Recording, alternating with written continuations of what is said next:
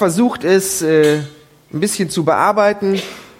Eine meiner Töchter ist gelernte PTAlerin und die sagte, Papa, es gibt für alles eine medizinische Droge, ich mach dich wieder fit. Meine Frau steht da nicht so drauf, deswegen hänge ich da immer mittendrin, nehme ich das Zeug oder nehme ich es nicht und äh, ja, ich habe mich wie immer für beides entschieden. Also, ich nehme Aspirin und Globuli. Ich weiß nicht, ob das wirkt, aber ja. Aber heute ähm, für die Predigt ist das gar nicht so, so tragisch, dass ich ein bisschen erkältet bin, Stimme zu, Kopf äh, vielleicht auch ein bisschen zu. Ähm, denn ich möchte, sagen wir mal so, das Wichtigste, also nein, die Hälfte von dem, was ich sage, also nein, sagen wir mal so, wir müssen heute ein bisschen zusammenarbeiten. Denn äh, die Predigt ist zur Hälfte das, was ich sage, und zur anderen Hälfte das, was in ihrem Kopf an Gedanken und Gefühlen im Herzen durch Gottes Geist parallel angestoßen wird. Also es ist nicht nur wichtig zuzuhören, sondern auch ähm, zu spüren, dass das, was man hört und auch lesen kann, dass das einen auf eine Fährte setzt, dass das Gedanken und Gefühle frei stößt. Und denen dürfen Sie ruhig hinterhergehen. Das gehört mit zur Predigt. Okay? Also nicht nur hören, was ich sag, sondern auch hören, was das Angestoßene mm, in ihren Herzen, in ihrer Seele in Bewegung bringt. Ja, der Jan hat mir gesagt, Volker, hör mal zu, wir machen Neuland. Und äh, das ist ein schönes Stichwort und auch ein schönes Bild. Ich muss ihn übrigens noch fragen, ob ich das nicht irgendwann auch mal in Auf der Höhe machen kann. Wir sind eine ziemlich alte Gemeinde und äh, wir haben Neuland auch dringend nötig. Und auch dieses Fernglas mit drei Kreisen, mit drei Augen zu sehen, finde ich auch sehr genial. Gut, das, wo ich mich jetzt einklinke, das äh, Thema, was man auch im schönen Flyer schon sieht, ist, ähm, ähm, ja, dass man neues Land oder altes Land entdeckt in seiner Seele. Jetzt weiß ich nicht, wie das auf Sie wirkt. Also Sie sind hier nicht zu einem Psychokurs gekommen, so wo man ein bisschen psychologisch selbsthilfemäßig drauf ist, äh, sondern es geht vielmehr anhand eines, eines sehr, sehr alten Liedes. Das ist ein altes Lied, was man im Tempel, dem Gott Israels gesungen hat, ähm, das bestimmt über zweieinhalbtausend Jahre ist, fast dreitausend Jahre alt ist. Und äh, dieses Lied, äh, das werde ich nicht mitsingen oder vorsingen, sondern wir werden uns den Liedtext anschauen und von diesem Liedtext inspiriert auf eine Reise begeben. Und diese Reise ist tatsächlich nicht eine Reise ähm, geografisch, wo man sich andere Länder anguckt, sondern eher eine Reise nach innen. Und äh, da äh, folgen wir dem äh, Menschen, der diesen Psalm geschrieben hat. Korach, die Söhne Korachs, wahrscheinlich eine familiäre Gruppe.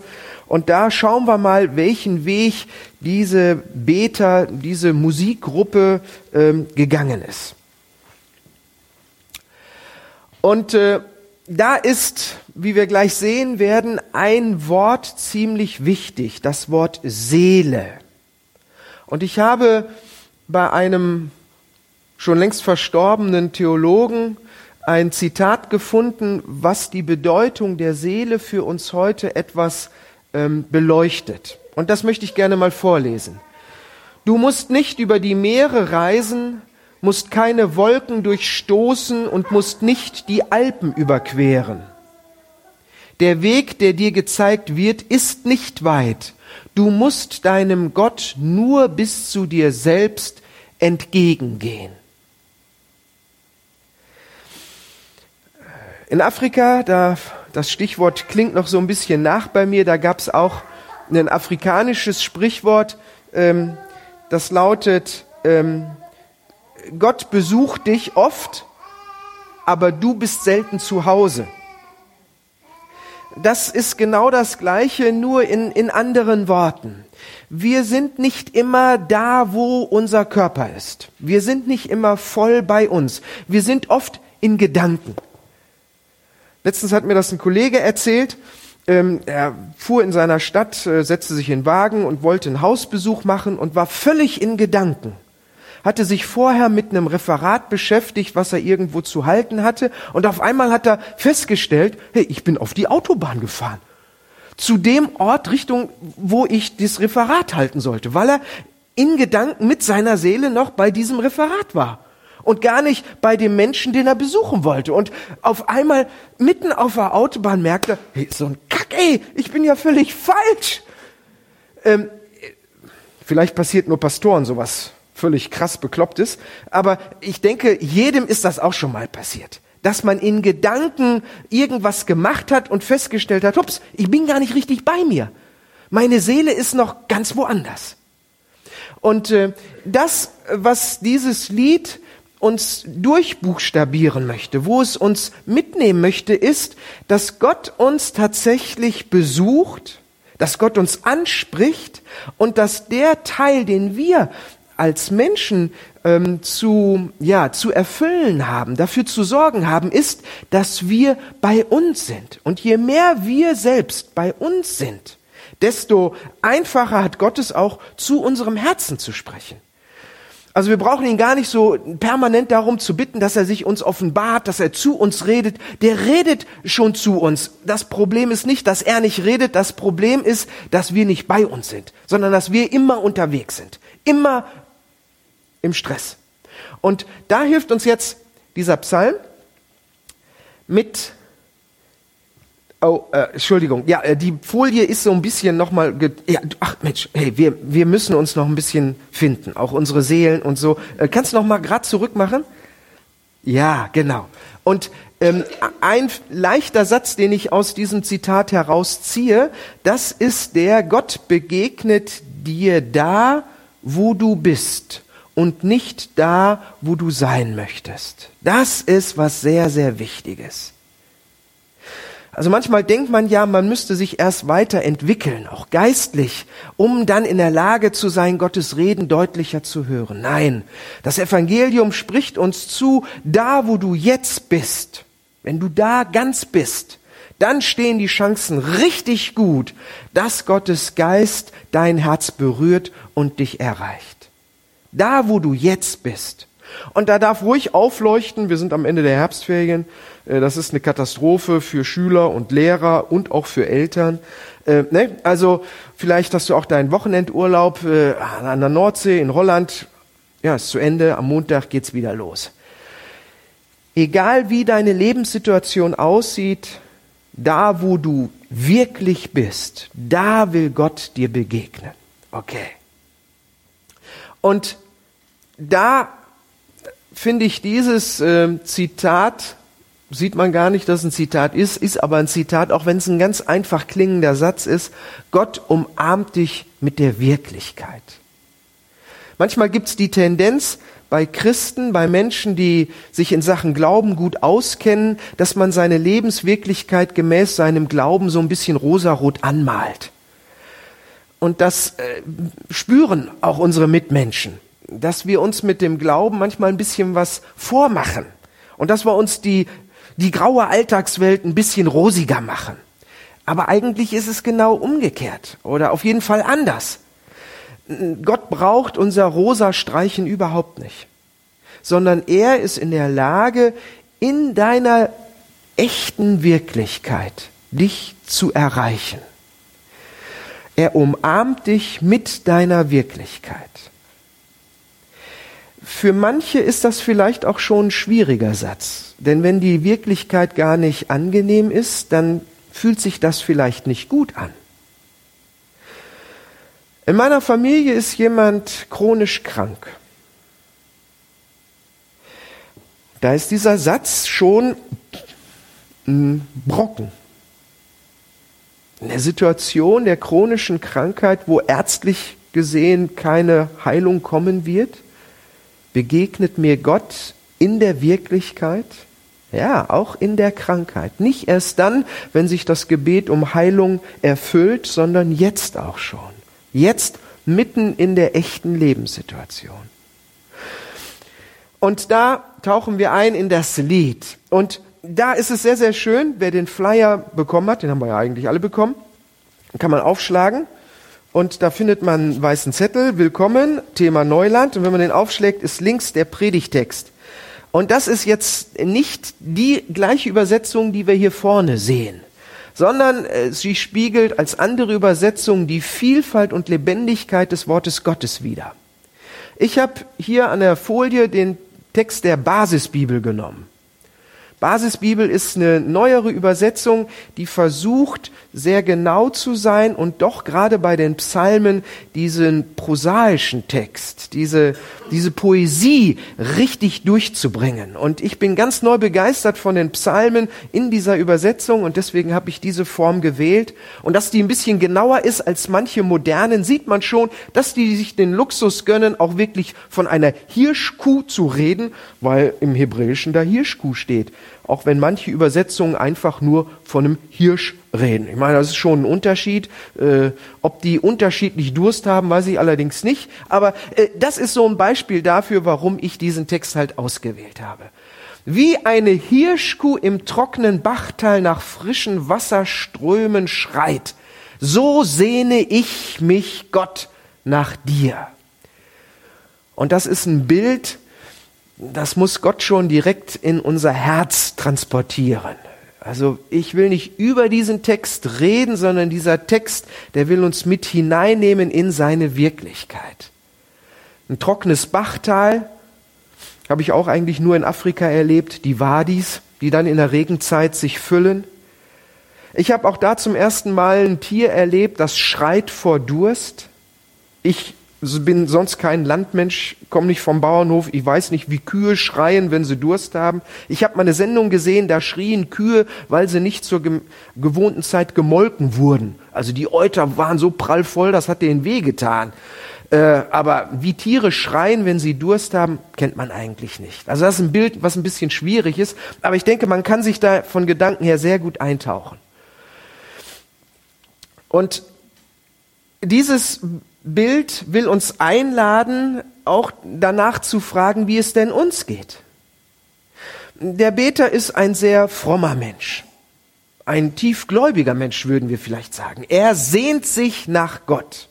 Seine Selig, Seele, so heißt es wörtlich, sehnt sich nach Gott. Und das ist der Einstieg. Wir fragen uns, wonach sehnt sich denn meine Seele?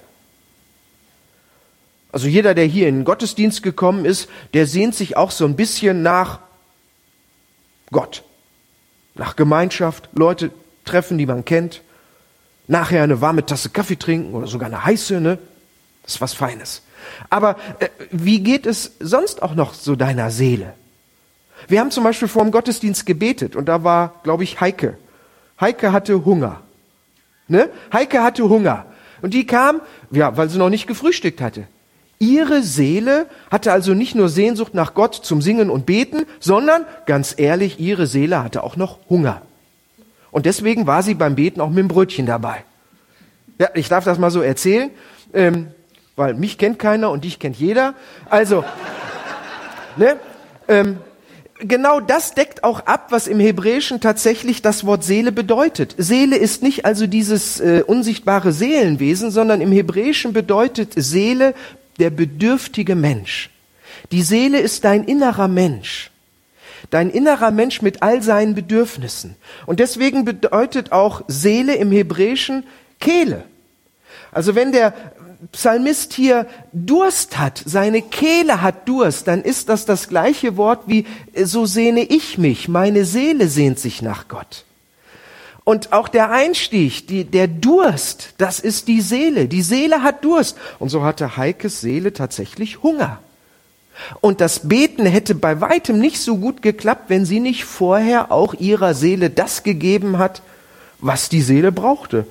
Schluck Kaffee und ein Biss ins Brötchen. Das ist also ein Miteinander. Die Seele wahrnehmen. Wie geht es meiner Seele? Und wenn du dir diese Frage jetzt stellst, dann kommen automatisch in deinen Erinnerungen Bilder hoch, wie es deiner Seele geht. Und manchmal sogar auch körperlich. Durst ist ein körperliches Gefühl. Dein Körper zeigt dir, wie es dir geht, wie es deiner Seele geht. ob das dir hier zu kalt ist und dich eigentlich ablenkt, oder ob du in Gedanken noch vielleicht bei dem Fußballspiel der Borussia bist von gestern, die endlich mal auswärts gesiegt haben, oder was auch immer. Der Terz mit deinen Kindern, die Angst vor der Schule, vor der Arbeit, was beschäftigt deine Seele? Der Psalm lädt uns ein, zu uns zu kommen und zu gucken, wie es tatsächlich unserer Seele geht. Ist unsere Seele ruhig und bereit, auf Gottes Stimme zu hören, oder ist sie noch unruhig? Wie geht es deiner Seele? Und da folgen wir dem Psalmisten und er singt in der dritten Strophe, meine Seele dürstet nach Gott, nach dem Lebendigen. Und dann taucht in seiner Sehnsucht, in seiner Seele ein Bild auf. Denn er verknüpft die Sehnsucht nach Gott mit dem Ort, wo er Gott begegnet ist. Und das ist im Alten Testament der Tempel gewesen. Da hatte Gott seine Gegenwart versprochen. Da war es klar, wenn du Gott begegnen willst, dann musst du in den Tempel gehen. Wann darf ich zum Tempel kommen und dort das Angesicht Gottes schauen? Wenn du dir die Frage stellst, wie geht's eigentlich meiner Seele, dann tauchen Bilder auf, vielleicht, oder Gefühle, oder auch Empfindungen. Deine Seele sehnt sich nach etwas. Und da musst du jetzt nicht überrascht oder entsetzt sein, wenn du merkst, hey, meine Seele sehnt sich gar nicht nur nach Gott, sondern auch nach was anderem. Vielleicht bist du beruflich in Gehaltsverhandlungen oder sehnst dich danach, dass sich im Studium was ändert. Und bist mit einer Hausarbeit beschäftigt. Oder hast Beziehungsknies mit deinem Freund, mit deiner Freundin. Oder du weißt, dass du heute Nachmittag nochmal deine Eltern besuchen musst und hast da eigentlich überhaupt keine Lust drauf und deine Seele, die spürt schon diesen unangenehmen Besuch und dir geht es gar nicht gut. Das Wichtige ist, dass du einfach wahrnimmst, wie es deiner Seele geht, welche Sehnsucht deine Seele hat. Und wenn da Durst ist, auch Durst nach Gott, dann darfst du diesem Durst und allen anderen Empfindungen sagen, Seele, so wie du jetzt bist, so darfst du sein. Ich weiß, wir sind hier im Gottesdienst, aber meine Seele, die ist schon bei dem Besuch, bei der Arbeit, bei den Kindern. Ja, und äh, so ist deine Seele. Nimm deine Seele wahr und sag ihr, liebe Seele, du sagst mir damit, wie mächtig das alles ist. Und das ist gut, dass ich das merke.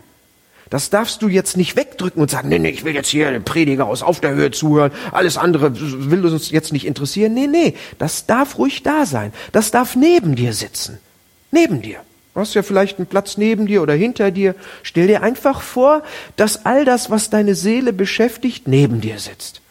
Und sagst, jo, ich guck mir das später auch an. Über den Besuch, das schauen wir uns nachher an. Und das, ja, das klären wir alles noch. Das beschäftigt meine Seele. Du bist aber auch ein flatteriges Wesen. Was dich so alles beschäftigt, darf alles sein. Aber jetzt, jetzt sind wir auch hier. Und das hilft dir dann, tatsächlich da zu sein. So darfst du dir selbst absichtslos zuhören. Mach dich nicht frömmer oder äh, religiöser als du bist, sondern hier darf deine Seele aufatmen. Wir beschäftigen uns mit Gott, dem Schöpfer, und er wünscht sich, dass dein Leben aufblüht und deine Seele darf durchatmen.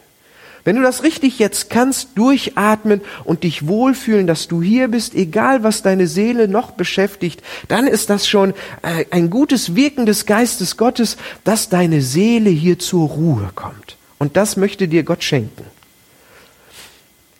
Und dann schauen wir uns weiter an, was den mm, Psalmisten beschäftigt. Er guckt in Vers 4 zurück. Tränen sind mein einziges Brot. Er hat also nicht nur Sehnsucht nach Gott.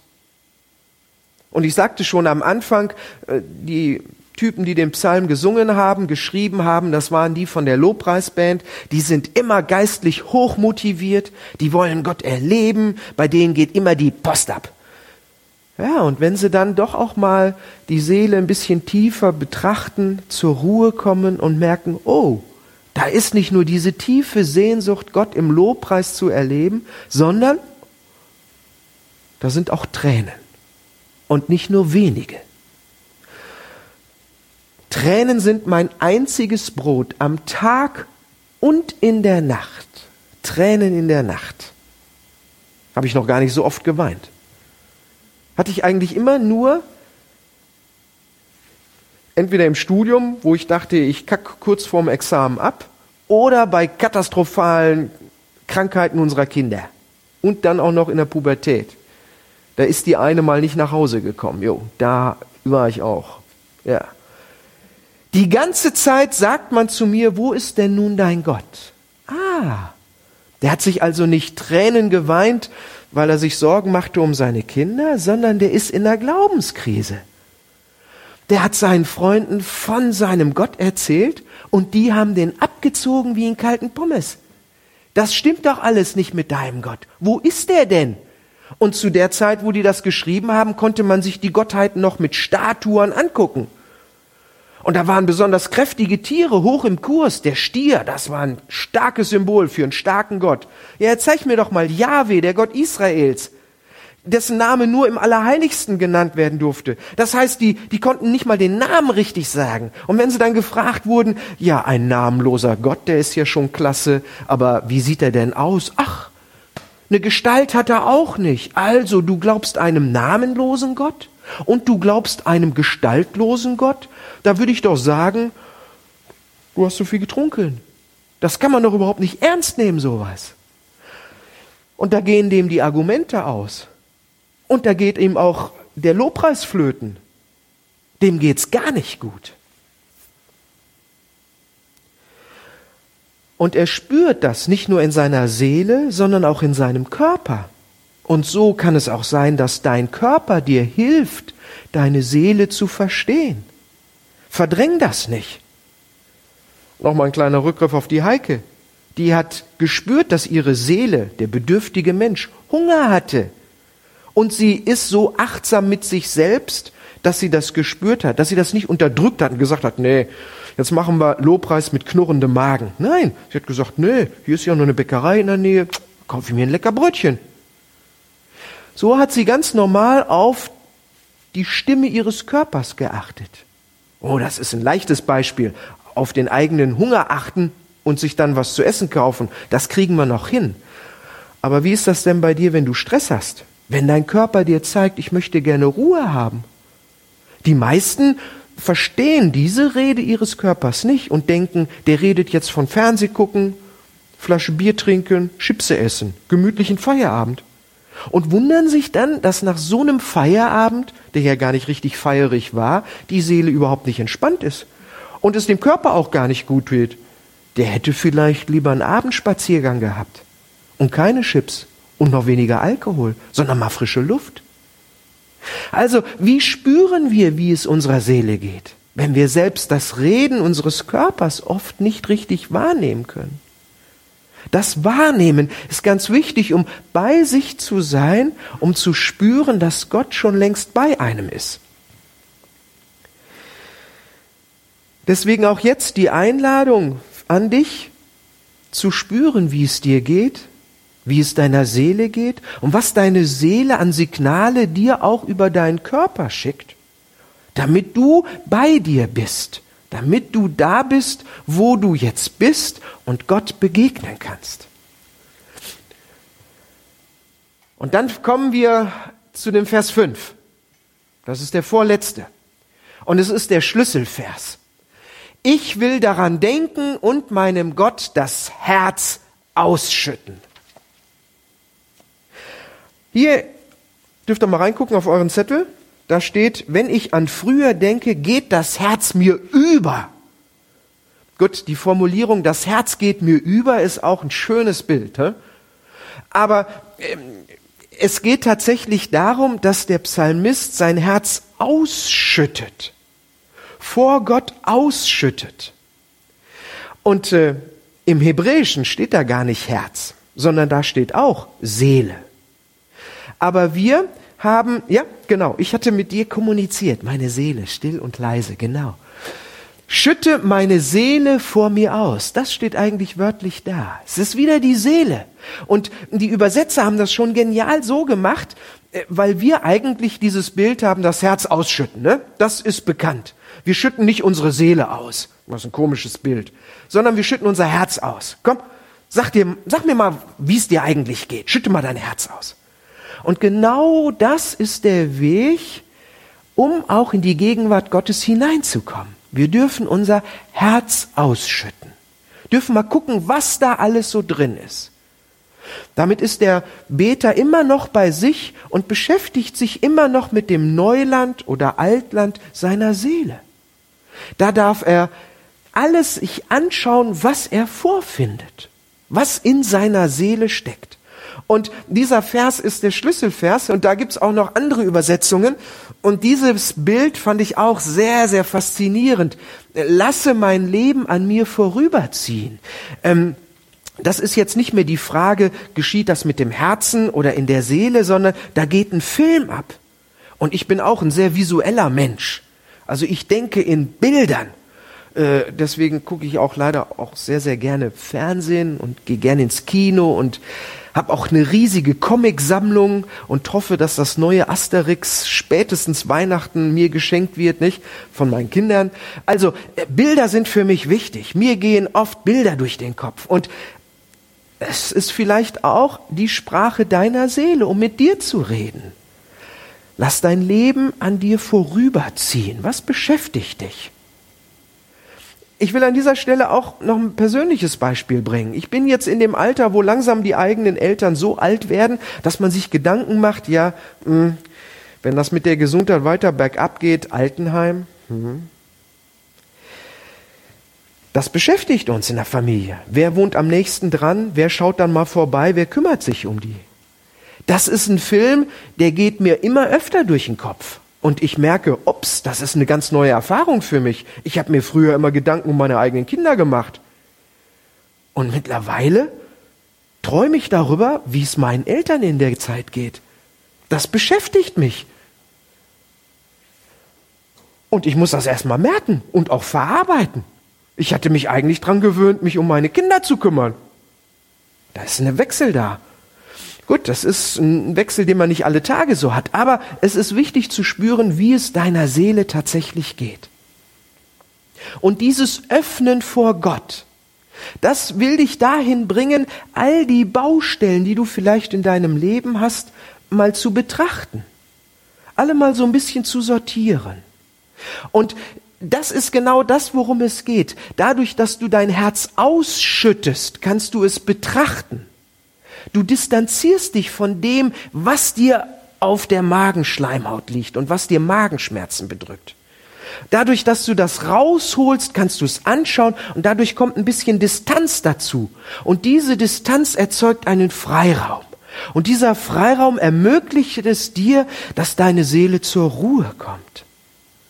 Du hast dicke Baustellen, denke ich mal, aber die sollen dich jetzt nicht auffressen. Die sollen dir nicht die Kehle zudrücken. Und Kehle ist das Wort für Seele. Und das kennen wir auch, das Gefühl, dass uns Sorgen die Kehle zudrücken. Also, du darfst das platzieren und dabei spüren, dass dadurch Freiraum entsteht. Und in dem Freiraum will dann Gott auftauchen und dich zum Durchatmen führen. Erst in dieser Situation, wo du so bei dir bist, so durchatmen kannst, kann Gottes Geist in deinem Herzen atmen und dich mit seinen Worten beschenken. Und das erlebt der Psalmist auch. Wie ich hinüberziehe in festlicher Schar, wenn ich wandere zu Gottes Haus. Dem Lärm der Feiernden will ich folgen, dem Schall ihrer Jubel und Dankgesänge. Das ist das Bild, was jetzt bei ihm auftaucht, was die Sehnsucht ihm äh, neu beleben lässt, die Freude die Wanderung von zu Hause zum Tempel nach Jerusalem, den Berg rauf. Und da ist er mit anderen gegangen. Und die haben unterwegs schon gesungen. Die haben richtig Stimmung gehabt. Party. Und er merkt, seine Seele sehnt sich danach. Er möchte wieder richtiges Leben erfahren. Und da gibt's eine andere Übersetzung auch noch. Wie ich im Gedränge dahinschritt. Kann man sich gut vorstellen, nicht? So wie äh, man in einer Fußgängerzone beim verkaufsoffenen Sonntag, äh, Samstag, äh, ne, mit vielen Leuten oder wenn man Schlange steht, um ins Stadion zu kommen, nicht? richtig Gedränge. Und es geht zum Gottesdienst. Und ich ging ihnen voraus. Deswegen vermuten einige, dass er nicht nur so ein Mitläufer war, sondern der hatte eine leitende Funktion. Er war vielleicht jemand, der als Mitarbeiter diesen, diese Wanderung organisiert hat.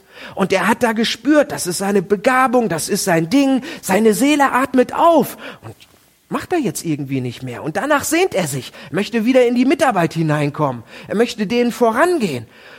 Beim Schall des Jubels und Dankes, im Toben der feiernden Menge Danach sehnt er sich. Oh ja, das, gut. Und das wird noch mehr verstärkt, weil er wahrscheinlich als Mitarbeiter diese Sehnsucht hatte. Und es ist wichtig wahrzunehmen, jetzt auch bei uns. Was ist die tiefe Sehnsucht deiner Seele?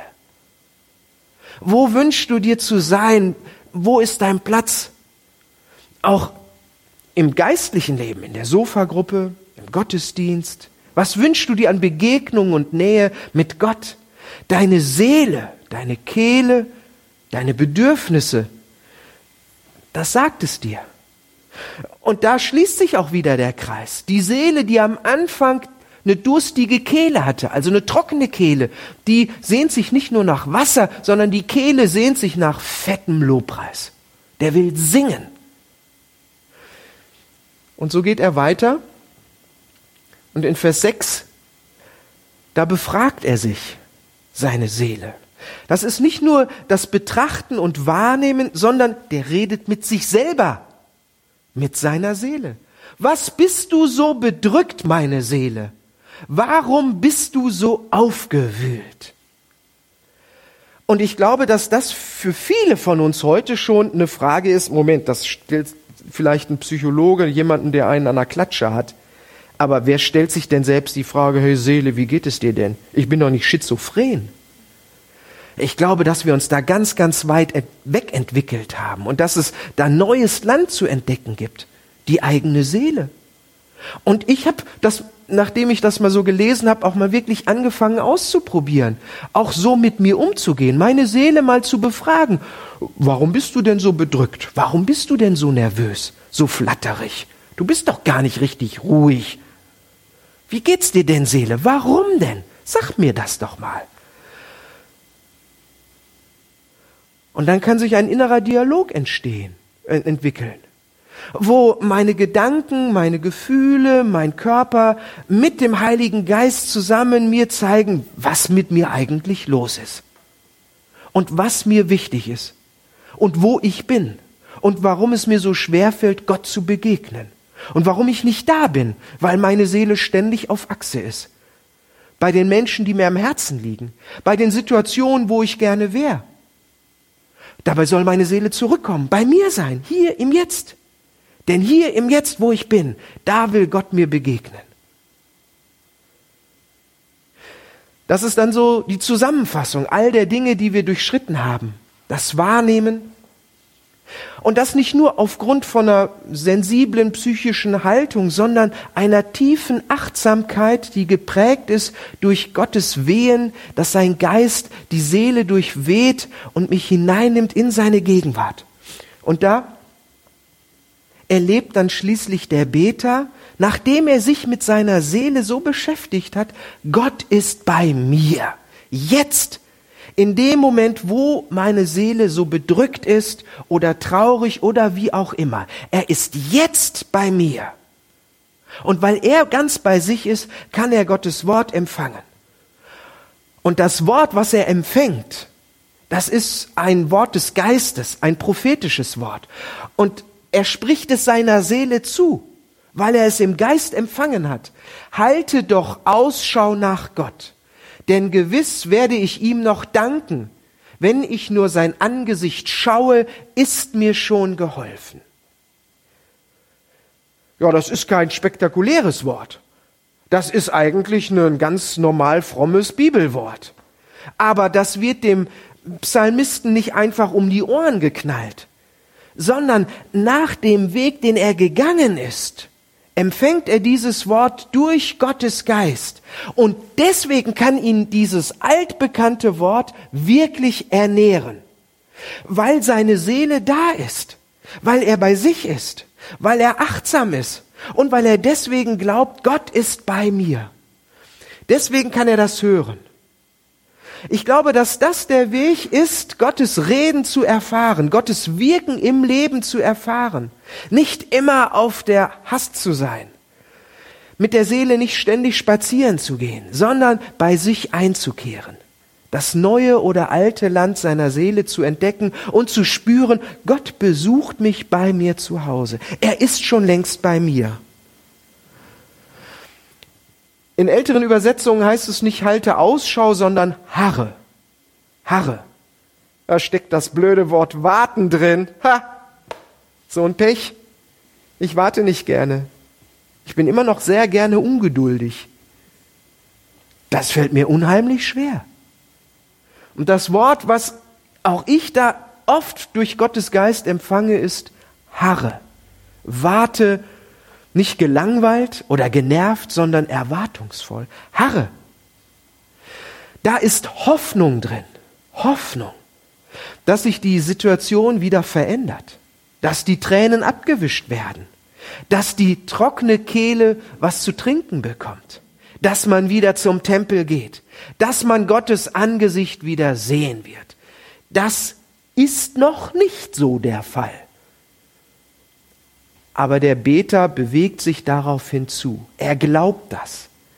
Die Nähe Gottes, die er jetzt erlebt, die reicht ihm jetzt schon, auch wenn sich seine Lebenssituation objektiv wahrscheinlich noch gar nicht richtig verändert hat.